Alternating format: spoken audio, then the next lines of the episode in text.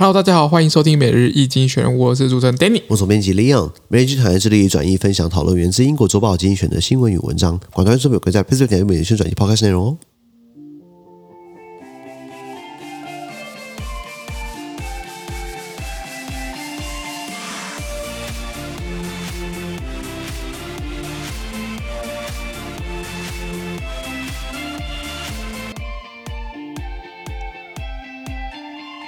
这边刚刚从经济指出来新闻，看到是八月三十号礼拜二的新闻。那今天新闻出现在我们的 Press Play 付费订阅制九百五十七铺里面哦。是的。那一样，如果你参加付费的时候，把我帮你短时间发我们事情，那全部内容呢，马上我们的付费订阅制。是。第二个新闻是 A meeting of World Central Bankers，全球央行行长们的一场的会议呢，在美国的 Wyoming 州的这个 Jackson Hole 呢，会有很多专家学者啊、经济学家、诺贝尔经济学得主啦、哈佛经济学教授啊、央行行长啊、政策政策政策制定者等等的一些讨论未来经济动向，外务发出一些讯息。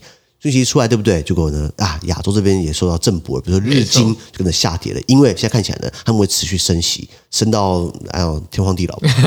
再我们看到是 Singapore attracts foreign workers，新加坡吸引外国高薪人才。请问你有什么样的工作？一个月一个月哦，可以赚到两万一千五百块美金。这可能是除了柬埔寨之外，可能是五百强企业企业里面，可能是叫高级主管。没错，可能这样的。没错，那新加坡现在就是说，他们要吸引外国的高薪人才计划呢，就是说，如果你每一个月的收入呢，可以到三万新币，两万一千五百块美金，对不对？你就可以申请他们的五年工作签证，门槛非常非常高。其实是的，是的。再我们看到是 Pakistan in big big trouble，巴基斯坦目前逮鸡打掉了。这个气候变迁嘛，那个他们全国呃有两亿多人，有三千。千多万人，七分之一人口，对不对？被水灾给打到了，已经死亡超过一千多个人，然后形形成了这个水稻淹水啊，就会突然这个地方多了一个湖出来，本来没有湖的哦。这个是环境气候在变，农产品都没有种下去，你知道吗？那他们等于是要呃遇到这种。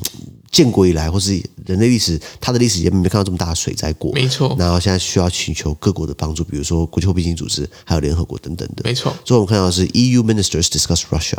当欧盟的部长们呢谈起俄罗斯啊，欧盟对于这个俄罗斯制裁，从乌俄战争，或者说更早以前从二零一四年，呃，俄罗斯克里克里米亚之前，对不对？就已经在制裁俄罗斯，像好几轮了。现在要讨论是不是呃不让俄罗斯的旅客不给他们签证进到芬兰啊，或是欧盟的会员国，因为他们俄罗斯飞机被禁飞，那是不是？他们可能趁着俄罗斯旅客呢，先到芬兰或到其他欧盟会员国，再转机到其他地方去。是，那如果把这个方式不让他们出来的话，对不对？进而制裁他们，这个欧盟是分歧的。像芬兰就觉得说这样做的话，会比较有实际上的制裁效果，因为让俄国人需要花更多钱、更多时间来飞出去。有一派人觉得说，你这样等于是惩罚了一些就算不支持普京的人，好像，被你搞得也要支持普京的，你知道吗？没错，是啊，是啊。以上。资讯都提供在每日一经济学 Press Play 平台，也大家持续付费订阅支持我们哦。感谢收听，我们明天见，拜拜。拜拜。